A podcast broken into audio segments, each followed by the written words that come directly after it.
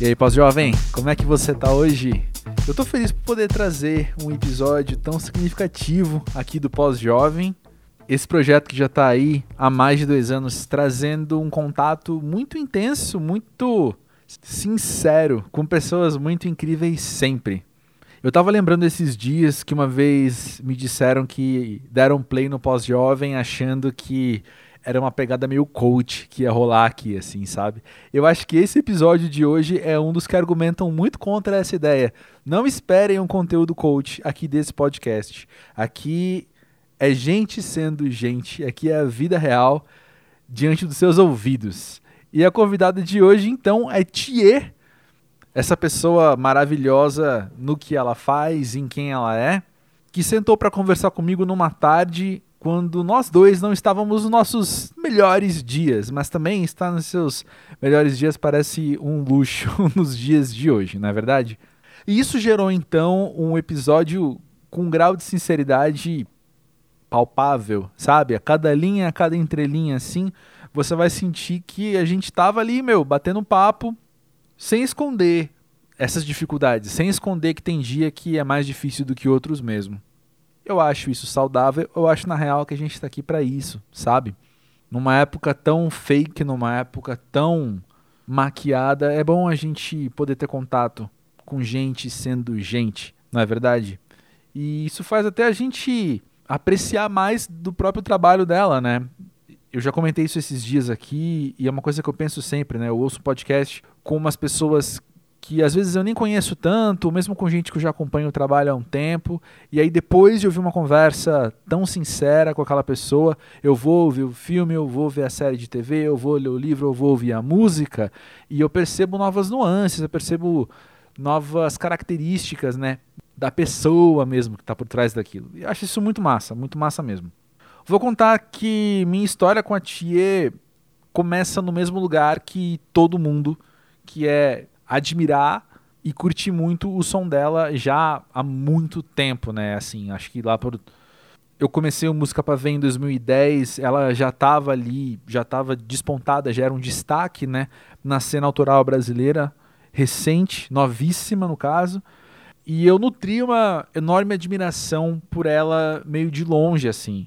E a Tia ela tem uma uma pegada em como ela participa desses eventos e como ela se envolve com as pessoas que é muito, eu vou chamar de única até assim. Ela é uma pessoa muito admirada por muita gente, não é à toa. Teve uma época, inclusive, que ela convidava as pessoas para irem na casa dela, assim, rolava um som na casa dela, com novos nomes da cena. E eu fui convidado umas duas vezes para ir, uns amigos me chamaram e por algum motivo eu não consegui ir. E eu só fui conhecer a Tia pessoalmente anos depois disso, quando ela estava namorando o André Wong, que toca na banda dela, e é um baita camarada meu, um cara que eu gosto pra caramba. Aliás, um beijo pro André. E a gente conversava, a gente, né, falando das coisas tal, e ele falava de vez em quando, cara, você precisa conhecer a Tchê, você é muito parecido com ela em muita coisa. E é uma, é uma atitude muito engraçada, né, sempre, é sempre uma experiência interessante alguém falar, você parece minha namorada. e eu já ouvi também umas duas vezes alguém falar, você parece a minha avó. Mas acho que isso não vem ao caso no, no, no momento. A questão é, a gente, de fato, uma hora, né, a gente pôde parar e sentar e conversar, e desde então, uma pessoa que com certa regularidade eu tenho a oportunidade de bater esse papo. E chegou o momento de vocês ouvirem um pouco desse papo também, poder compartilhar com vocês como que é as interações com a Thier, uma pessoa que eu então admirava primeiro como artista e logo em seguida pude e posso admirar como pessoa também. E esse episódio vem num bom momento para você também, logo na sequência, e ouvir o disco novo da Thier, chamado Encontros, que até eu escrevi isso no Música Pra Ver e ela veio falar para mim que ela concorda comigo. É uma coletânea que reúne diversas parcerias que ela já fez ao longo da carreira e não são poucas mesmo. Mas ao mesmo tempo tem uma cara de álbum, tem uma cara de disco, assim, porque tá contando muito uma história. No caso, a história dela, né? A história dela enquanto estética, a história dela enquanto poesia e a história dela enquanto conexões com outros artistas, né? E é claro que eu aproveitei a oportunidade de sentar conversar com a tia pro pós-jovem para perguntar um pouco para ela sobre esse disco também, porque eu estava curioso para ouvir o que ela tinha para contar sobre ele.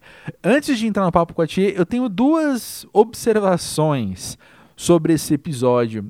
A gente gravou com o vídeo ligado do Zoom, então a gente interagindo. Eu na minha casa, ela na casa dela, mas a gente interagindo pelo vídeo. E como a gente, né, tem isso, se conhece há muito tempo, a gente ia interagindo, faz, gesticulando. E aí tem uma hora que eu ouvindo depois, eu quero esclarecer o que estava acontecendo. É logo no começo da conversa, quando ela comenta de ter o braço curto. O que ela quer dizer com isso é uma expressão que eu não conhecia, enfim não lembro se já tinha ouvido antes, mas é de você precisar afastar as coisas que você está segurando para você ler, afastar bastante para tua vista dar conta daquilo, sabe? Quando você tem ali uma, não sei se chama hipermetropia, astigmatismo, que é o que eu tenho, mas eu não sei explicar, enfim. Mas aí o braço fica curto porque você precisa esticar muito para ler. Então, tem uma hora que ela tá falando, ela vai fazendo assim, né, desse jeito, e eu tô dando risada, enfim, visualizem essa cena. E a segunda é, justamente quando ela tá falando sobre o encontro, sobre o disco dela, deu um problema no meu gravador. Eu gravo duas fontes diferentes. Uma fonte é a do convidado, outra fonte é a minha, né? E por algum motivo deu um problema no meu gravador ali, e ele parou de funcionar por um tempinho. Então vai ter uns minutinhos ali da tia falando, e você vai perceber que eu sumi. eu sumi porque eu que não paro quieto, eu tô o tempo todo, o tempo todo falando, aham, sei, é, aham. E de repente eu paro de falar. E eu tava na ligação do mesmo, ah, é, uhum, ah, sei. Só que vocês não vão ouvir. E inclusive, depois, editando, eu percebi que o gravador já deu indícios que ele ia falhar. Porque tem uma hora que faz assim na minha voz. Eu tô falando e faz um e eu tentei editar, tentei mudar, não consegui, deixei. É isso aí, gente. Aqui é vida real. Você vai ver que o meu gravador uma hora vai falhar quando eu tô falando ali, mas dá para entender super o que eu tô dizendo, né? Isso não, o significado não foi corrompido, então eu deixei. Tô falando demais aqui, mas antes de entrar no episódio com a Thier, eu quero te fazer alguns convites super breves. O primeiro, cara, automático aí, ó, já pega teu celular, já abre o app que você está ouvindo, seja no computador, no tablet, onde quer que seja, e segue o Pós-Jovem na plataforma que você está escutando, porque deixa eu te contar, se você não passou por aqui antes, ó, se prepara. Além da Tia, tem muita gente muito maravilhosa também que já participou aqui do podcast, trazendo elas mesmas trazendo sinceridade, trazendo honestidade, e a gente pode ter esse movimento de conhecer mais dos artistas que têm umas obras super legais, super interessantes que a gente curte consumir, mas também da gente poder se ver nessas pessoas, né? Quando a gente olha para o outro, a gente vê a nós mesmos, pelas diferenças, pelas semelhanças. E o pós-jovem está aqui já há mais de dois anos, sendo essa fonte de sinceridade para muita gente e eu sou muito grato por isso. Então, o primeiro convite segue, o segundo convite, dá uma olhada nos convidados que já passaram por aqui, porque eu tenho certeza que vão ter alguns, pelo menos, que você vai olhar e falar: caramba, que massa, quero conhecer mais dessa pessoa. E o último convite é segue aí o arroba pós-jovem nas redes sociais, Twitter e Instagram, para a gente continuar o assunto. Entre um episódio e outro, saem sempre às terças-feiras, digo isso. Já falei demais por hoje. Fica aqui com um papo com a Tia e já já eu volto para falar um pouco mais.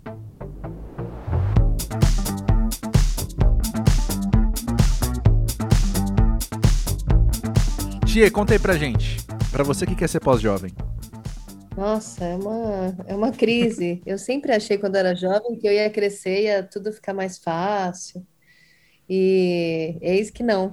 Entendo, me identifico. Parece que é, algumas coisas sim ficam um pouco mais fáceis e outras ficam mais complexas com o tempo, porque eu não sei se a gente tem mais tempo para pensar, assim, não para pensar, mas mais tempo pensando mesmo as coisas e aí vai virando uma certa confusão, Uhum, assim. uhum, Mas tem lados que são bons, né? Não sei dizer. Eu acho que é bom, assim. Eu fico pensando. Eu tenho momentos que eu acho que é bem melhor do que quando eu era jovem.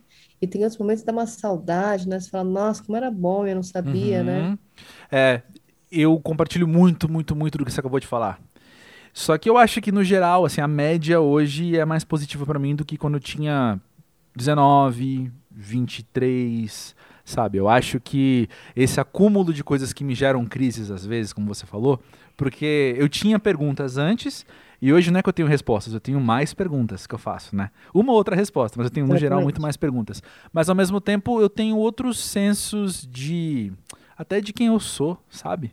De estar tá mais à vontade com muita coisa. Então, eu sentia muito isso é, com 30, hum. eu lembro. Eu falava, ou com 35, sei lá, algum tempo atrás, eu já tive exatamente isso. Eu pensava, nossa, aos 26 parece que eu, bum, que eu realmente nasci, quanta coisa melhorou, eu tinha tantas questões, eu era tão insegura.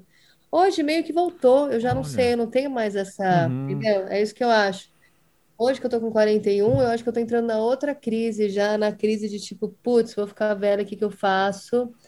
E não fiz nada, metade das coisas que eu queria fazer. Então as crises já são tão outras que talvez eu era feliz antes dos 26, mas não sabia, Entendi. entendeu? Entendi.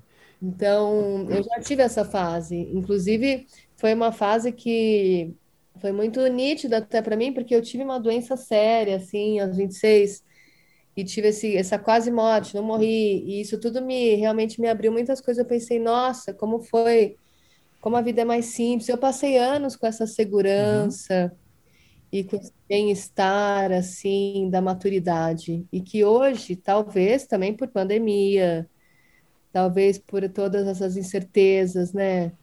É isso, essa, essa dificuldade de planejar qualquer coisa, porque eu me sinto assim, eu não sinto nem estímulo para planejar. Eu sei que a gente tem que planejar, pensar, mas, putz, uhum.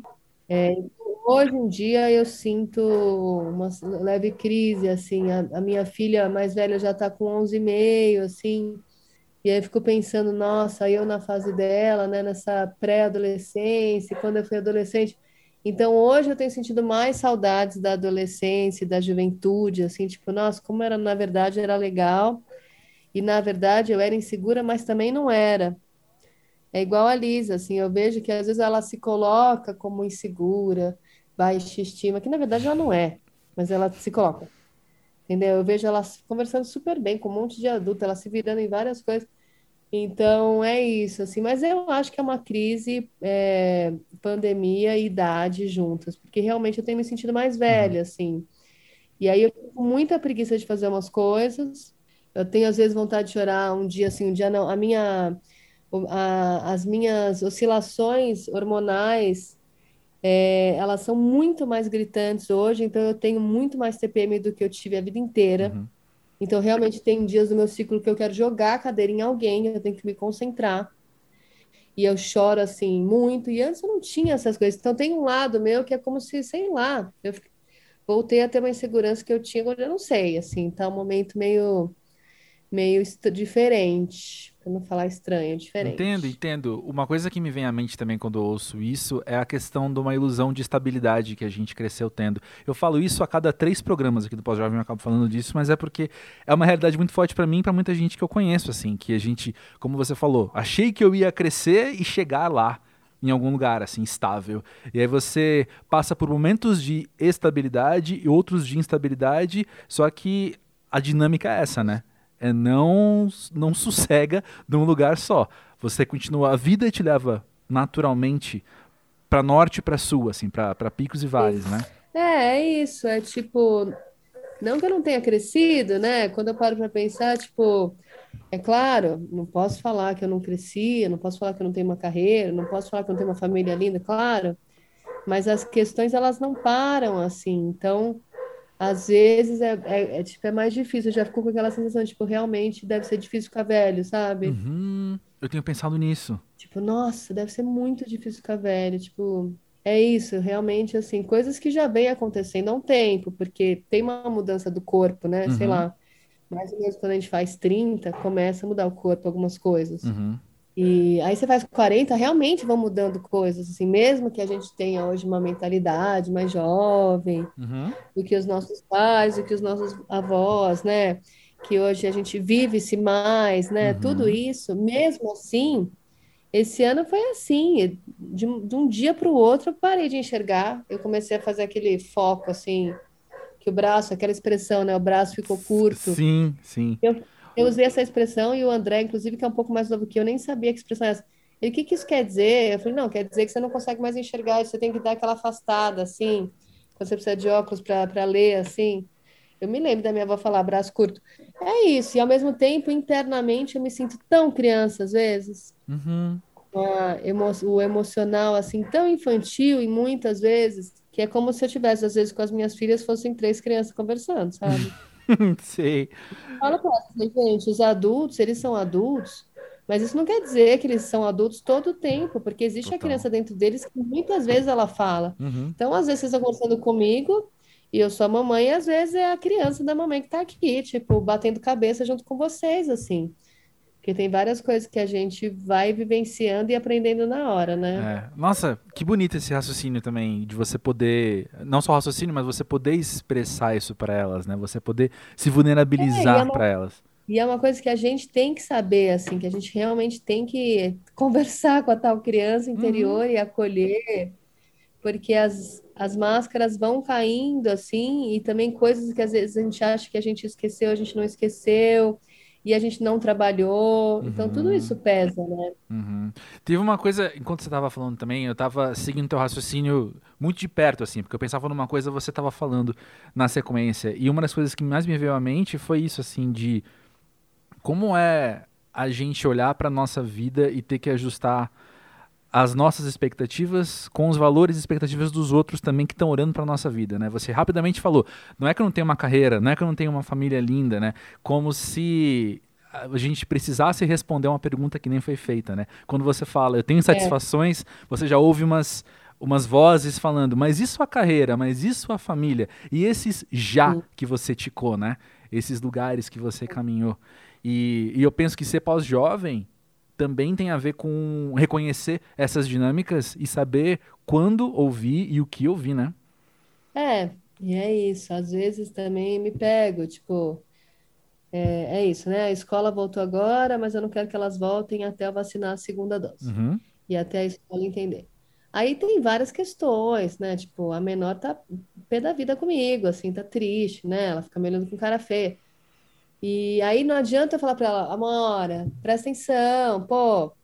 Ela, ah, tô com tédio. Eu falei, mas pô, pensa, apesar do tédio, da pandemia, quantas coisas você fez? Uhum. Você teve a chance de... E não adianta, às vezes, também, não adianta ficar falando das coisas boas que a pessoa tem. Ela precisa realmente olhar as coisas ruins que ela tem e que ela tem que trabalhar, né? Uhum. Não adianta, que é mais ou menos como a gente sente quando a gente está numa crise e fala, putz, estou numa crise, não fiz nada. Aí vem um amigo e fala, não, pera lá, não é assim, olha a sua carreira, uhum. olha tudo que você conquistou. Fala, ah, eu sei, caracas, eu sei que eu conquistei um monte de coisa, mas eu tô falando de outras coisas que eu queria ter conquistado e não conquistei. É. É, né? Aí você é isso, porque não é também, tipo, ó, oh, você não tem isso, mas você tem isso. Então, olha aqui o lado que você tem.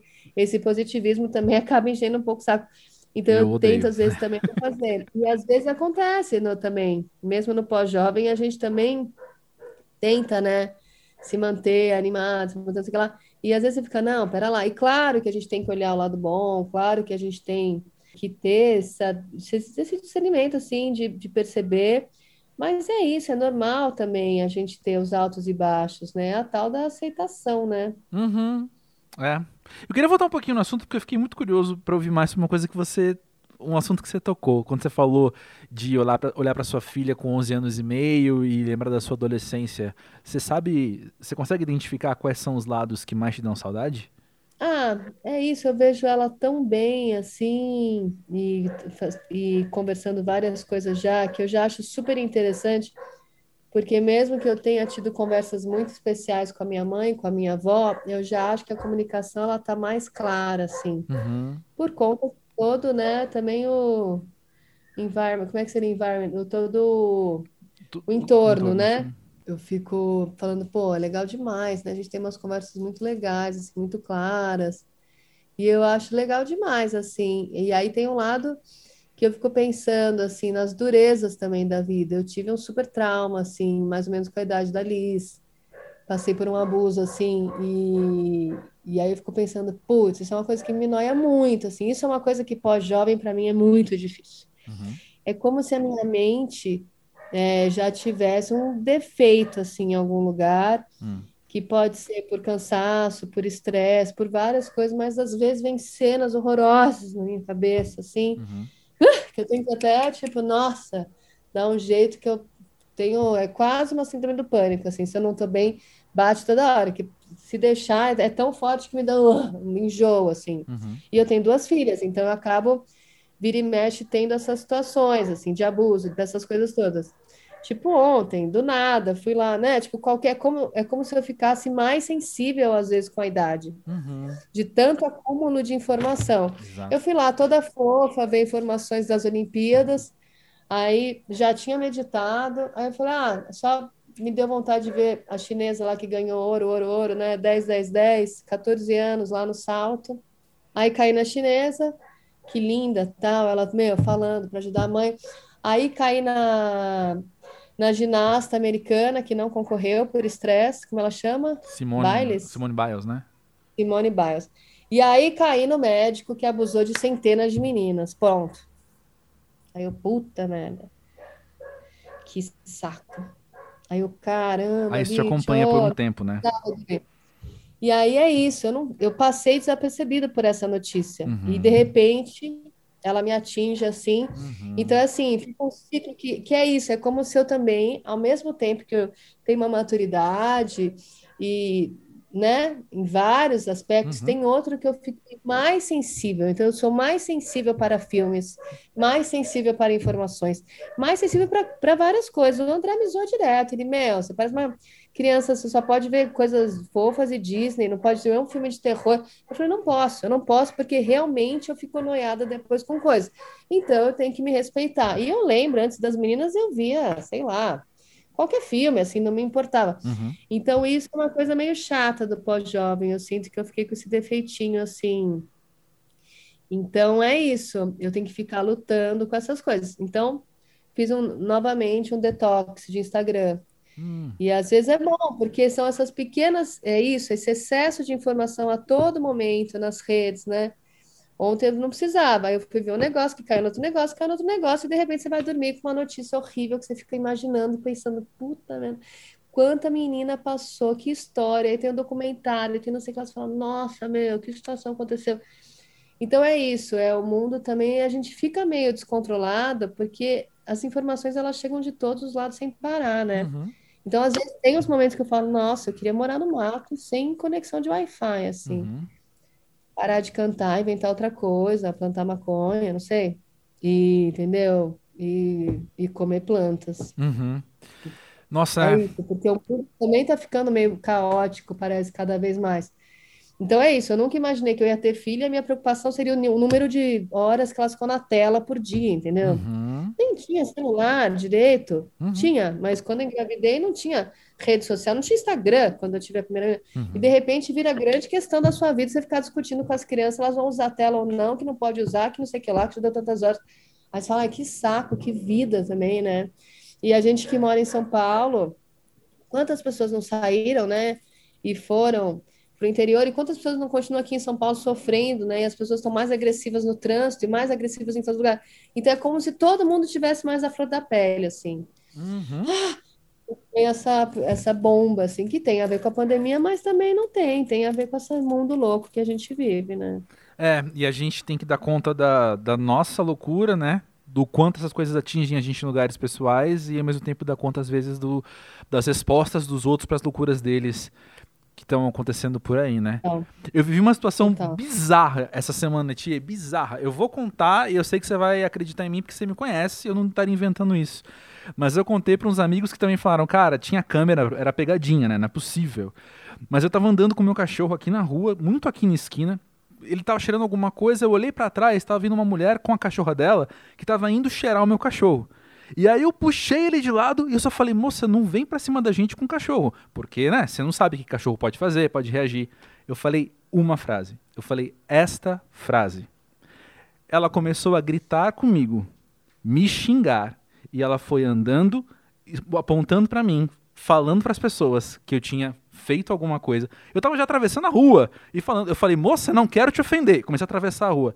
Ela foi andando, ela chegou na outra esquina, ela virou para trás e mostrou o dedo. E aí eu fiquei tão congelado naquela situação, não num lado afetivo é, ofendido, não isso. eu fiquei por um lado pensando, cara, eu acabei de receber um ataque des desproporcional. Isso atinge a gente no nível humano, né? Mas por outro lado, eu fiquei olhando e falando, cara, eu, a gente está vivendo planos diferentes nesse momento. Sabe, eu estou vivendo o A, ela está vivendo o J, assim, a gente está vivendo coisas totalmente desproporcionais. E, eu só conseguia pensar nisso, pensar, cara, o mundo é muito louco, eu não faço ideia como ela chegou até aqui, mas eu sei o grau de loucura que a gente está sujeito. Em São Paulo, infodemia, como você falou, a questão das telas, e a questão de uma pandemia, e a questão de, enfim, uma, um, um cenário sociopolítico que só deprime a gente. E não foi difícil ter empatia por ela nesse momento por causa disso, porque porque eu compreendo, Sim. mas também porque foi totalmente desmedido, né? Foi totalmente desproporcional, assim, foi, foi parecia uma pegadinha, parecia uma piada. E é isso, tá todo mundo meio desproporcional, é. porque é. você pega um, uma frustração, né, que são muitas hoje em dia, né, para todo uhum. mundo, e você esteja em outro lugar, né? Uhum.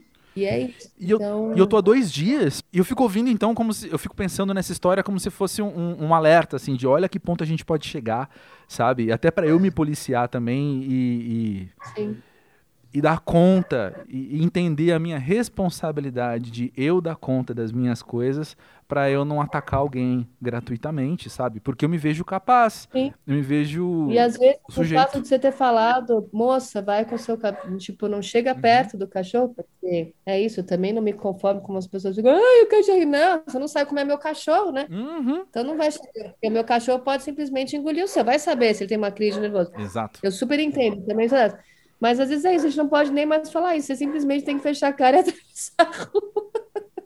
Exato, exato, porque ela vai. Porque é uma espiral tá de negatividade. É. é. uma espiral que vai acontecendo, vai indo, vai indo, vai indo. E eu, eu trago isso assim, eu fazendo questão de falar, né? Eu me sinto muito sujeito a isso também, na verdade, né? Ela, ela não é um personagem distante de mim. Eu, eu, eu não, por menos que eu olhe para ela e me reconheça, eu reconheço o meu potencial de fazer isso, sabe? Será que também na minha pós-juventude, eu, eu me sinto que eu já deveria ter aprendido, mas acho que tem a ver com aquela mentalidade infantil que você falou, que às vezes a gente encontra, às vezes, sabe? Até no lugar emocional, de falar, eu, eu sou totalmente capaz de explodir com alguém Sim. desproporcionalmente, né? E, e então ficar de olho nisso, porque os. Como é que fala? Não só os motivos, as motivações, os incentivos a gente tem. A gente é incentivado a ruir, né? É, tá tudo muito. Realmente, tá muito sensível, né? Mesmo quem tá bem, é isso. Eu acho que são momentos bem diferentes, assim. É, e, mesmo né, quem, quem tá bem não tá tão bem assim, e a gente que é muito sensível tá sujeito a tá pior ainda, né? É, eu falei ontem com a Cia, minha produtora, né? Estava conversando. Tipo, estão voltando, né? Umas coisas de show. E eu fico pensando, ai, gente, mas será que eu quero voltar nessas condições. Sim. Tipo, eu preciso repensar, assim, não sei se eu quero voltar para fazer uma bilheteria para correr um risco, não sei o que lá. Enfim, aí eu falei, não sei o que lá, aí não sei quem tá bem, não sei o que lá. Ela falou, gata, ninguém tá bem. Correta? A verdade é, ninguém tá bem. Assim, a gente tá se virando. Claro que tem gente que tá bem, é óbvio, é uma piada. Mas no fundo, é difícil mesmo. E é isso, né? Somos pessoas sensíveis ficam falando fim do mundo, fim do mundo. O fim do mundo é isso mesmo, não é que é fim do mundo, mas é um caos, né? Que vai se instalando assim. Essa semana alguém mandou uma, um link do, não sei se era o Zuckerberg falando que o futuro é privado. Hum. E é isso, realmente, né? Onde a gente caiu, né? Que armadilha um pouco essa coisa das redes sociais, né? Uhum. E o quanto isso realmente pode fazer mal, assim, e ninguém realmente pensou sobre isso, assim, né? Foi se fazendo e é legal, e hoje em dia fica esse papo, ai não, a gente tem que gerar conteúdo. A gente tem, por que que a gente tem que gerar? Por que que meu trabalho está totalmente ligado? Uhum. Porque de repente então, eu preciso mudar de trabalho, se ou só funciona se eu gerar conteúdo. Uhum. Por que que eu tenho que saber tudo sobre outra pessoa o tempo inteiro? Concordo. Tudo bem, hoje em dia a gente tem o um lado bom, né? A gente ficou numa pandemia, as pessoas se conseguiram se conectar mesmo assim. Eu vejo as meninas conhecendo músicas da Rússia que fazem sucesso no TikTok. Beleza, tem um lado interessante. Uhum. Mas você precisa sair com alguém. Outro dia, é, das poucas vezes né, que a gente saiu, mas eu encontrei dois amigos e aí um falou para o outro: Ah, você lavou o cabelo hoje, eu vi. Sensacional! Eu pensei, é foda, porque é isso. A gente, nessa de ficar gerando conteúdo, a gente, às vezes, a gente fala mais do que. Não é que a gente fala mais do que precisa, mas é isso. Você lavou o cabelo hoje. E que louco, né? Porque a gente tem tanta informação o tempo todo de tudo, que isso vai dando também uma certa gastrite, assim, eu não sei dizer assim. Ai, muitas crises, É. assim. Eu fico em altos, baixos. Então, é isso. É, Não sei. tia, eu tô achando a gente muito parecido, sabia? Quanto mais você tá falando, mais eu tô achando a gente parecido, com várias coisas que eu não sabia que a gente tinha em comum, em detalhes, assim. Mas eu também, eu tenho consumido redes sociais cada vez menos, e eu, eu tenho me sentido até meio, eu não sei se a palavra é hipócrita, ou se a palavra é meio babaca, mas eu, eu sou o cara que eu entro, falo e saio correndo, sabe? Eu virei esse cara, Não, eu eu entro, publico e não não. fico vendo o que tá acontecendo. Eu também, mas é assim, eu não acho que a gente está sendo hipócrita, eu acho que a gente está lidando com sinceridade com um defeito nosso. Talvez não seja para todo mundo que faça Concordo. mal. Para mim, me faz mal. Não adianta, se eu estou no momento que eu estou um pouco deprimida e eu estou em crise, e aí eu passo naquele Instagram que parece estar todo mundo feliz, rico, trabalhando, sou... pronto. Aí eu fico, caramba, bicho. Aí eu vou dormir e sonho com umas coisas. Gente, eu tô sonhando com post de Instagram, pelo amor de Deus, né? Uau, é. Tipo, o tempo que eu gasto, eu, eu podia estar lendo mais livro, eu Uhum. podia, sei lá, tantas coisas. Então, assim, eu ainda, ainda estou no momento de transição da carreira que realmente ainda dependo. Por exemplo, eu acabei de lançar um disco lá de coletâneo Encontros, eu tenho que postar. Uhum. É o momento da minha vida. Mas é isso, eu não. Se a cada vez que eu postar, e ao mesmo tempo eu posto, e eu fico. Tem o lado da hipocrisia que é: se eu não quero gastar meu tempo olhando o feed das pessoas, por que que eu quero que as pessoas olhem o meu? Exatamente o que eu tava Mas a pensando. pessoa tem que ter a consciência dela se ela pode ver meu feed ou não, se o meu feed vai fazer mal para ela ou não. Uhum. E é isso. Então, eu vou continuar postando com menos intensidade, né? Porque senão também vira um negócio bizarro. Você fica toda hora assim e Pois você é. não tá curtindo o momento e toda hora você tá com o celular. Mas é isso. E a pessoa que lide também com se ela pode ver o feed ou não. Uhum. Mas se cada vez que eu for divulgar um negócio lá, eu passar, sei lá quanto tempo, que quando você entra, né, nesse loop de esse, esse zap assim de Uhum, O de, deslizar dos de dedos é intenso, infinito, né? é infinito. Quando você vê, você gastou lá uma hora e meia vendo nada. Uhum. Ou vendo coisas sobre as pessoas, tipo, essa pessoa tomou banho hoje ou não. É. Ou legal, tem coisas interessantes. Se a gente conseguisse só consumir é, coisas interessantes, ainda vai, mas nem sempre é, entendeu? Uhum. Então é isso, assim, eu acho que tem que ter esse cada um, cada um, né? No meu momento, eu, eu comecei, eu fiz um, dois detox faz 20 dias. Faz, é, faz isso, faz um pouquinho mais, enfim, eu resolvi fazer dois detox. O de internet e um de alimentação, assim. Uhum.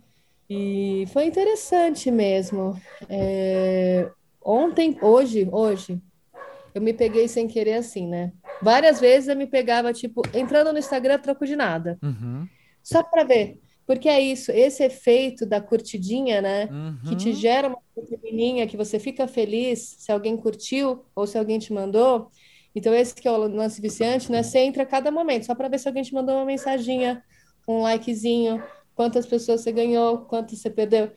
Então, assim, hoje foi um dia que, de repente, quando eu vi, eu já estava uns segundos, assim, fazendo assim no feed. Uhum. Aí eu, ah, meu Deus, já faz tanto tempo que eu não tô nisso. Que é isso, É. porque eu também, tipo, resolvi tirar carne e coisas de origem animal, assim. Uhum. E aí, de vez em quando, eu, ontem eu mordi um pão de queijo, pensei, ah, tem queijo. Tudo bem, não vou morrer se eu morder um queijo, porque não é que eu tô com uma alergia de Uhum. Mas se eu tô a fim de não consumir mais, eu vou ter que ter, né, essa Uhum. consciência de que eu vou ter que achar um pão sem queijo, não um pão de queijo. E é isso. Então, às vezes, se eu quiser comer o queijo, eu vou ter essa consciência. É igual a postagem, assim, É. às vezes eu vou precisar, postar, ou às vezes eu vou responder as pessoas legal, e às vezes. E é isso, a gente tem que, cada um tem que, porque não tem uma regra, não dá pra gente se comparar, é muito difícil, é onde eu me pego sempre. Uhum. Eu fico, nossa, eu me comparo mesmo, assim, então E é isso, cada um tem que cuidar do que é seu, assim. Eu, eu, eu sou, e eu tenho falado, e assim, é muito claro, eu realmente tenho que tomar cuidado, porque eu estou muito irritada, assim, me, me, mesmo meditando, concentrando. Às vezes, aí a aula online, né, que eu fico acompanhando, né, eu fico me metendo na aula, né. Às vezes o microfone está desligado, eu... Você a menina tá falando? Aí a Alice fica, mãe, como você é implicante com as crianças. Eu, não, mas não tô entendendo. Eu fico tipo, mãe que a gente já briga. Mas é isso, porque eu realmente estou mais à flor da pele no geral. Sim. Então, eu tenho que me cuidar. Então, esse é meu pós-jovem. Eu não imaginei que talvez eu ia voltar a ser meio criancinha, sabe? Sei. Mas também é fase, né? Outra grande fase. Não seja o pós-jovem enquanto um estado, mas uma fase dentro dessa outra grande fase, que é a pós-jovem mesmo, né? É, eu sou otimista. Aviso desde já, eu sou otimista, tá? Não, eu também tenho momentos que eu sou, e tem outros momentos que eu falo, putz, já era. Uhum. Tipo, eu vou ter que mudar outra carreira, não sei, nem se eu sei mais cantar. E é isso, claro que são fases, né? Que a gente tem que entender, tem que planejar, mas é isso. É muito misterioso, né? Tudo. A vida é um mistério, né? Porque um uhum. você tá outro dia não tá, você tem que tentar, tentar se ouvir, assim. Sim, super. Por falar em dueto, você citou o Encontros, né? Seu novo disco. Sim. E eu fiquei pensando. Você parou para pensar se a esse momento da sua carreira você dá um valor diferente para esses encontros, para esses duetos, para as pessoas que fazem parte da sua discografia? No momento de você reunir essas músicas, você teve esse momento de reflexão também? Sim. Esse trabalho começou ano passado, né?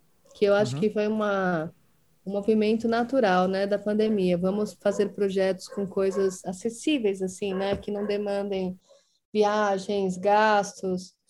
Aí o Renato Vieira, que é o curador, me procurou pela Warner, né, que foi minha gravadora por 11 anos. Eu, eu parei um pouco antes da pandemia, assim.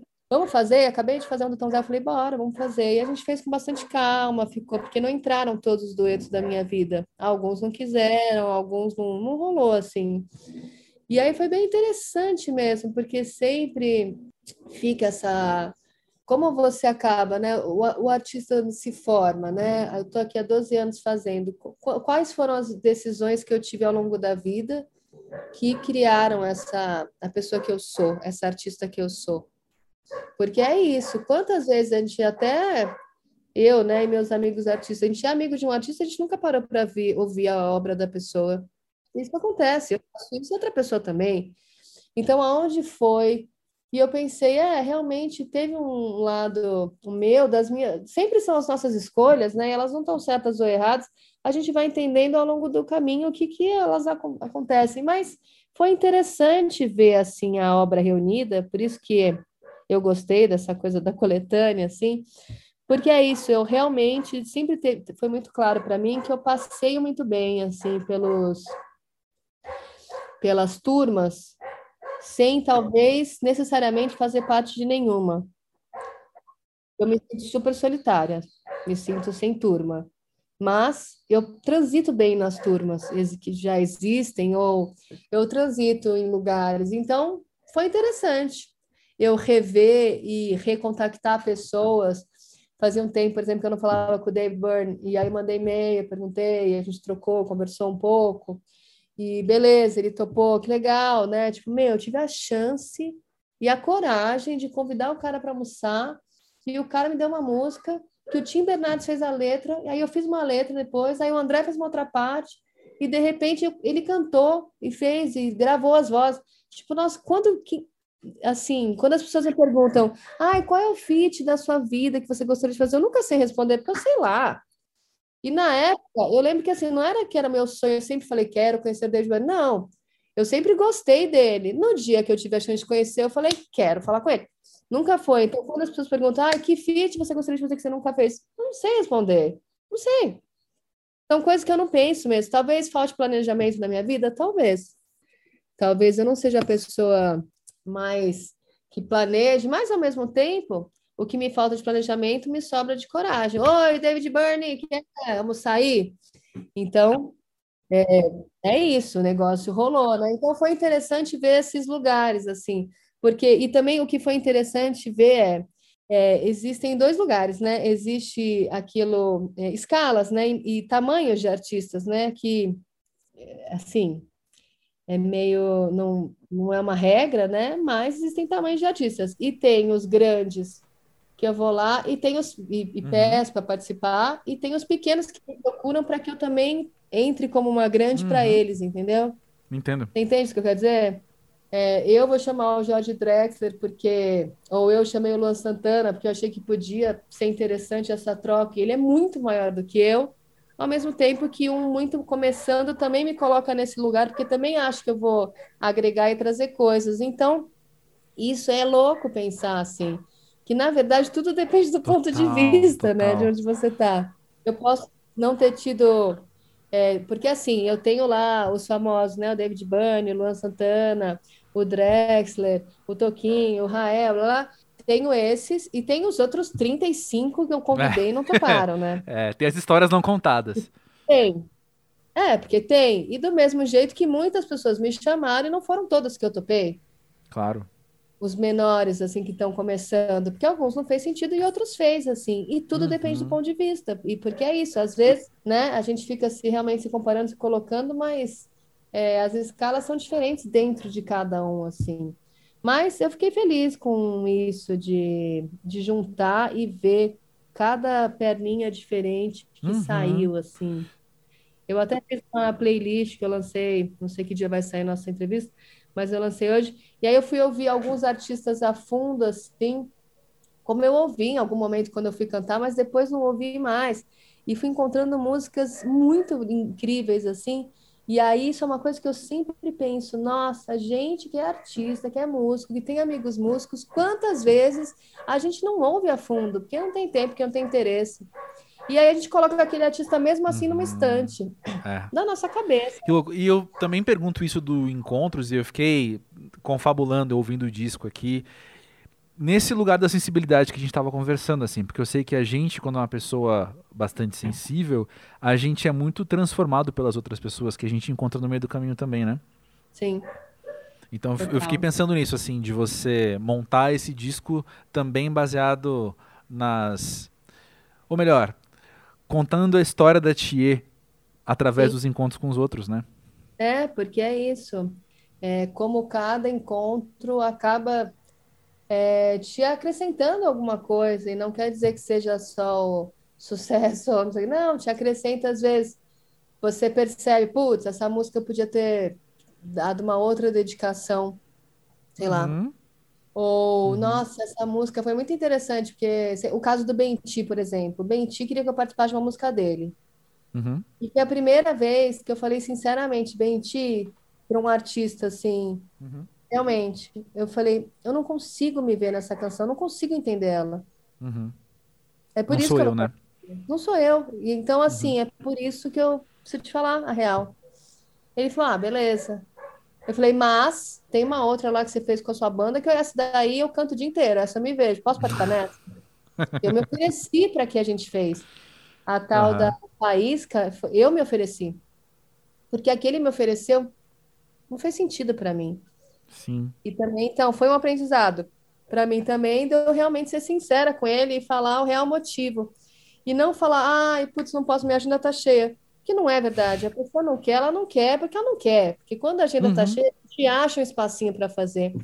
Ah, é aquela velha coisa, né? Que tem muito, né, no mundo da música. Quantas vezes eu já ouvi, putz, eu queria muito, mas nessa data eu tenho um, um corporativo pré-agendado para fazer. Ah, meu filho, fala que você não quer fazer, né? é. Acontece de é. bater as datas? Acontece. Mas quantas vezes, e isso é o tipo da coisa que isso é bom do pós-jovem. Eu lembro Sim. que quando eu era menor, eu usava umas desculpas que meio, sei lá, aprendi também, né? A gente vai aprendendo assim na vida. Usava umas desculpas em vez de tentar falar a realidade do que estava acontecendo. Então, sei lá. E aí eu fico, por exemplo, Quantas vezes eu era mais nova e falava, ai, putz, não posso ir porque tô com dor de cabeça. E eu penso, meu, se eu não tô com dor de cabeça, eu tô falando que eu tô com dor de cabeça para quê? Além disso, atrair uma dor de cabeça para minha pessoa, você tá atraindo um negócio que não é bom, né? Eu tô com uma enxaqueca. Não, e de repente, por que você não fala, sei lá, não tô me sentindo bem, ou não tô à vontade, ou realmente tô... Eu não sei, por que que a gente tem dificuldade, né, de falar Então, quantas vezes a mentira é usada sem uma necessidade, assim, porque não tem necessidade da mentira. Você pode falar a mesma coisa falando a verdade, né? Uhum. Total, isso, isso me impacta no lugar de eu sempre pensar, então, em como é que eu vou reagir à honestidade dos outros, sabe? Porque eu quero ser honesto. Eu quero poder chegar pra você e falar, ah, tia, desencana, vamos não, vamos outro dia, sabe? E então eu quero, se eu quero poder fazer isso, eu tenho que estar pronto para ouvir de você. Não, não, vamos não, vamos outro dia. E eu lidar Sim. com isso com a, com a naturalidade que eu quero que você lide também, saca? Sim, mas é isso, né? Como então isso é uma coisa que eu com o tempo eu consegui lidar mais. Falar, olha, não tem, sei lá, rolaram alguma, alguns pedidos de live ou de participação que eu fico pensando, as pessoas não devem entender por que, que eu neguei aquela e estou fazendo outra. Uhum. Mas na fase eu não estava, olha, não estou conseguindo organizar a minha agenda, não estou conseguindo pensar, não consigo me enxergar nesse lugar. E é Total. essa a realidade, assim, não adianta você falar, putz, sei lá. Então, isso é uma coisa que eu acho que eu adquiri de um jeito bom, assim, que é óbvio, sem ser, ser agressivo com ninguém e mandar merda e falar que você odeia o trabalho, não é isso. Mas, né, Tem nada é a ver com isso, né? É só você falar, não sou eu, você... ou não tô afim. É, Uhum. Você, você vê, se, se, é o caso de você não se entender naquilo, não tem por que você realmente não falar isso, em vez de inventar uma outra desculpa, né? Total. A gente fica botando umas máscaras, assim. Total, total. E um, tem uma coisa que você citou umas três vezes hoje já, Ti, fica muito na minha cabeça, assim, que é essa questão do. Ah, então, se o modo da gente trabalhar é esse, eu não sei se eu posso fazer parte, então eu preciso de outra carreira. Eu vou plantar coisa no mato é muito complicado a gente se colocar num lugar de ter que trilhar possibilidades que os outros não estão colocando, né? Tia, é o seguinte, você é cantor e compositora, beleza, então vem aqui fazer Instagram.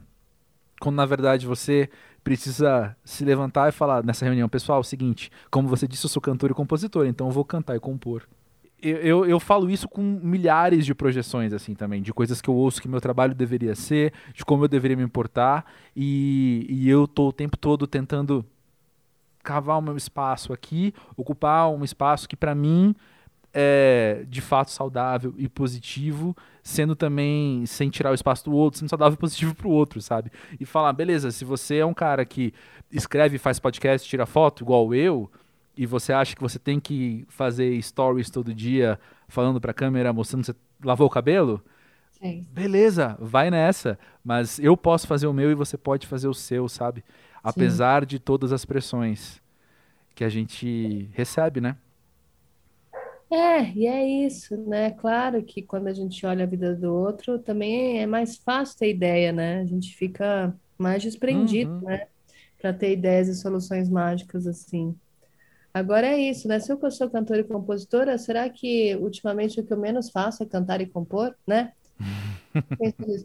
aí, aí eu penso, não, tudo bem, até que eu compus uma outra música, cantei, fiz um negócio, mas é isso, caramba. Então, realmente, eu passo por umas. Aí eu penso, será que se eu desistir da minha carreira, alguém um dia vai falar aquela cantora que fez aquela música famosa à noite, depois desistiu e não fez mais nada? Aí eu penso, pode ser. Me, aí eu tenho que pensar, a outra, a pergunta certa é, me importa isso? Porque é. vão sempre falar. A gente, né, quantas vezes a gente fala sem perceber, tipo, nossa, cadê aquela pessoa? Ela sumiu, né? Não tá fazendo mais nada. A gente não sabe, já tá fazendo um monte de coisa. Uhum. Então, a gente tem que ver se a gente se importa, se a gente está fazendo aquilo porque importa para o outro ou porque importa para a gente, né? Total. E é isso, eu acho que cada vez mais realmente a gente tem que cuidar dessa saúde assim mental e emocional e fazer, né? Porque isso de ter sucesso, não ter sucesso, ter seguidor, não ter seguidor, é isso que realmente é difícil, é você ter dinheiro ou não ter dinheiro, né? Você passar perto, não passar perto. Claro que é difícil.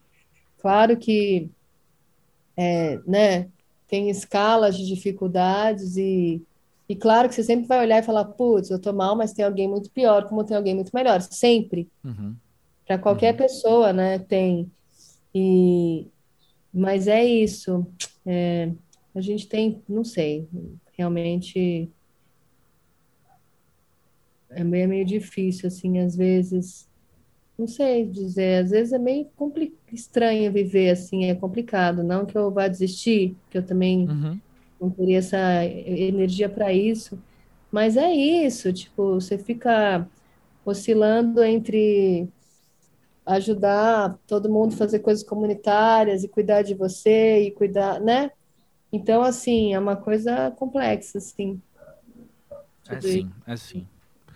Mas, Oti, no, no tempo que eu te conheço, no tempo que eu te conheço enquanto cantora, enquanto carreira, no tempo que eu te conheço enquanto pessoa, o que eu observo sempre é, é uma integridade muito palpável, sabe? No que você expressa, no que como você trabalha. Eu tenho, eu tenho várias histórias que eu posso contar sobre algo que eu vi você num show falar, algo que eu vi você num evento fazer e que sempre me fizeram olhar para você e falar: Meu, tia é a mina, saca?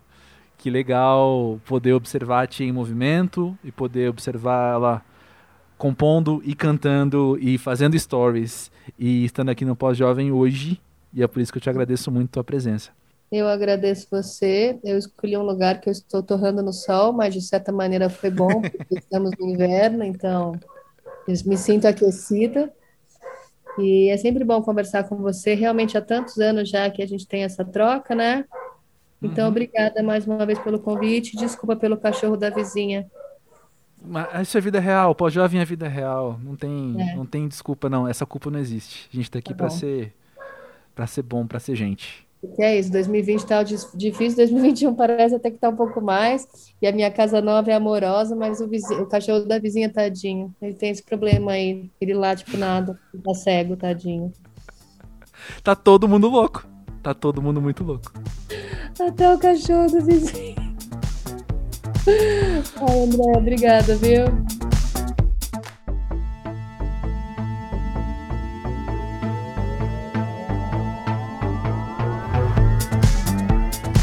É, é isso aí, tá todo mundo muito louco.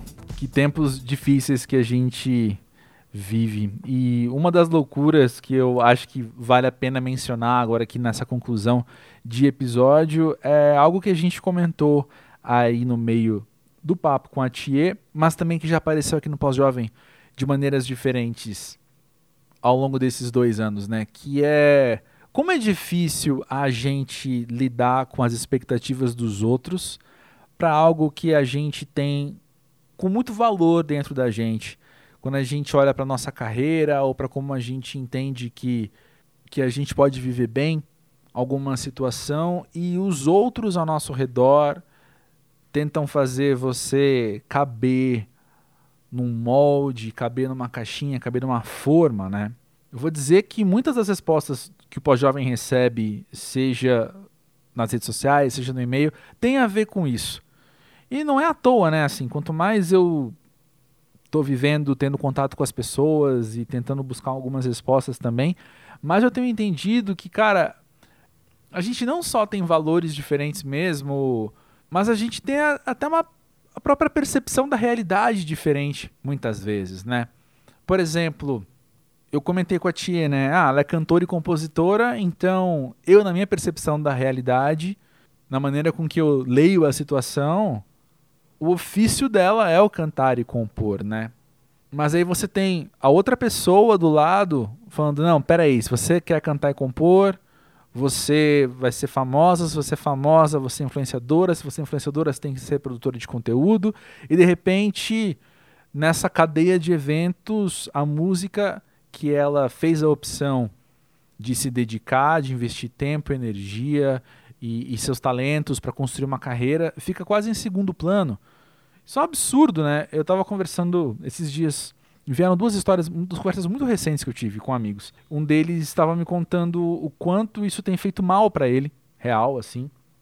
Dele também ter feito uma escolha de carreira, que ele é muito bom no que ele faz, mas as expectativas dos outros em volta não têm o mesmo norte dele.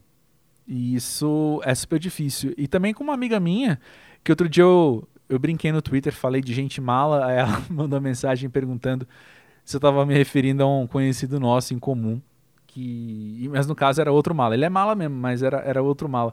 E a gente acabou conversando sobre esse mala em questão, enfim, que que tenha a felicidade, tenha a sorte, né, a boa sorte de olhar para esses sistemas, olhar para esses modelos e consegue não só se adequar, mas ele consegue olhar para os sistemas e falar: como é que eu posso lucrar aqui? Como é que eu posso colocar esses modelos a meu favor, né, e não o vice-versa? O que eu acho muito, muito bom, sinceramente. Eu acho muito bom. Não sou eu, mas eu acho muito bom. E eis a questão: será que no mundo desse tamanho, do jeito que ele é, a gente não consegue coexistir, meio que cada um no seu rolê também? No sentido de, será mesmo que a gente não tem que deixar as pessoas que olham para esses modelos e se identificam com eles seguirem os modelos e se darem bem com eles, mas nós daqui do lado de cá que pelo motivo que for, às vezes são respostas que a gente nem tem, né? Mas a gente só só entende que a gente não combina com alguma coisa.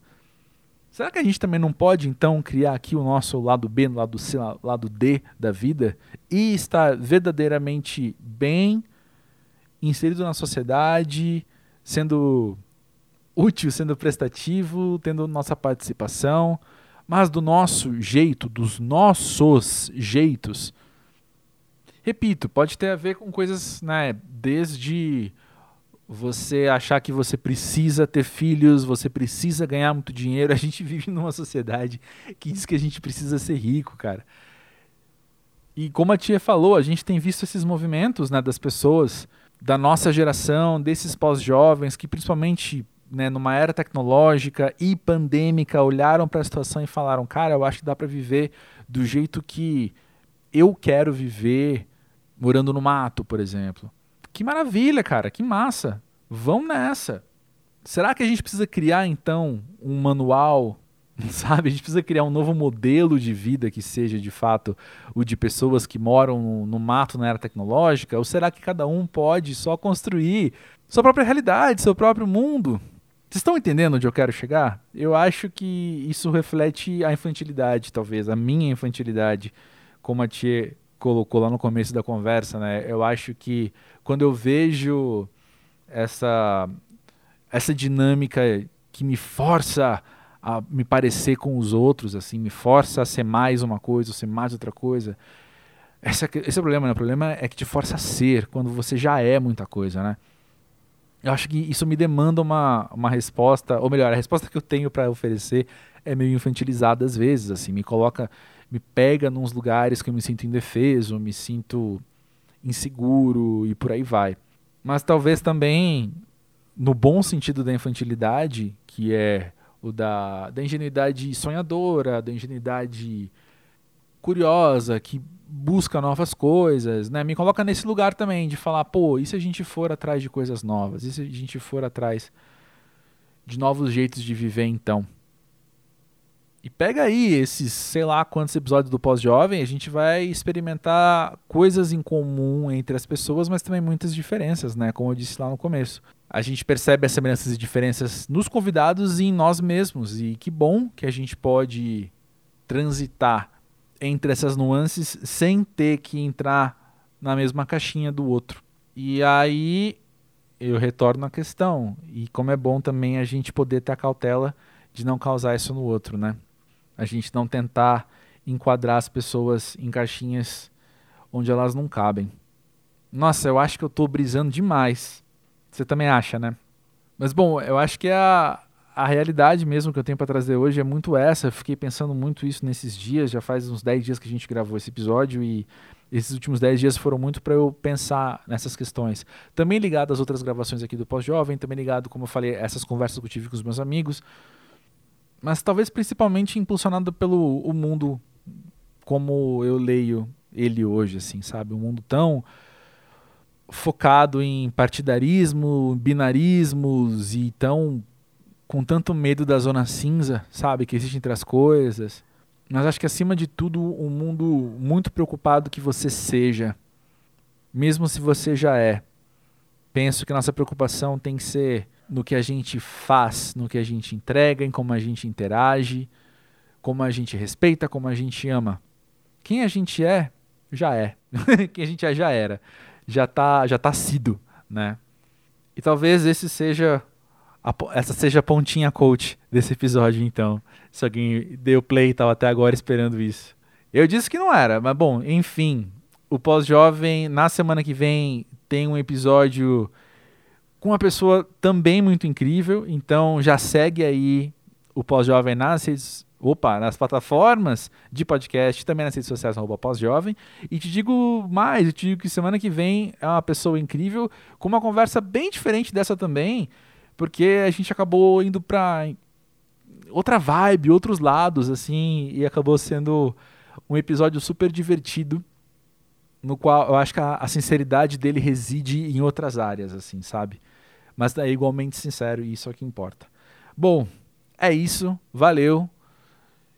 Me toquei agora que eu não falei meu nome na introdução desse episódio, né? Fica aí o mistério, então. Mas acho que tirando isso eu falei tudo que eu tinha para falar. Conta mais sobre você, vem no podcast pós-jovem.com.br, conta sua história, conta o que você tem aprendido, o que você tem refletido e ajude a manter esse podcast bonito como você. Olha só. Grande beijo, da semana que vem.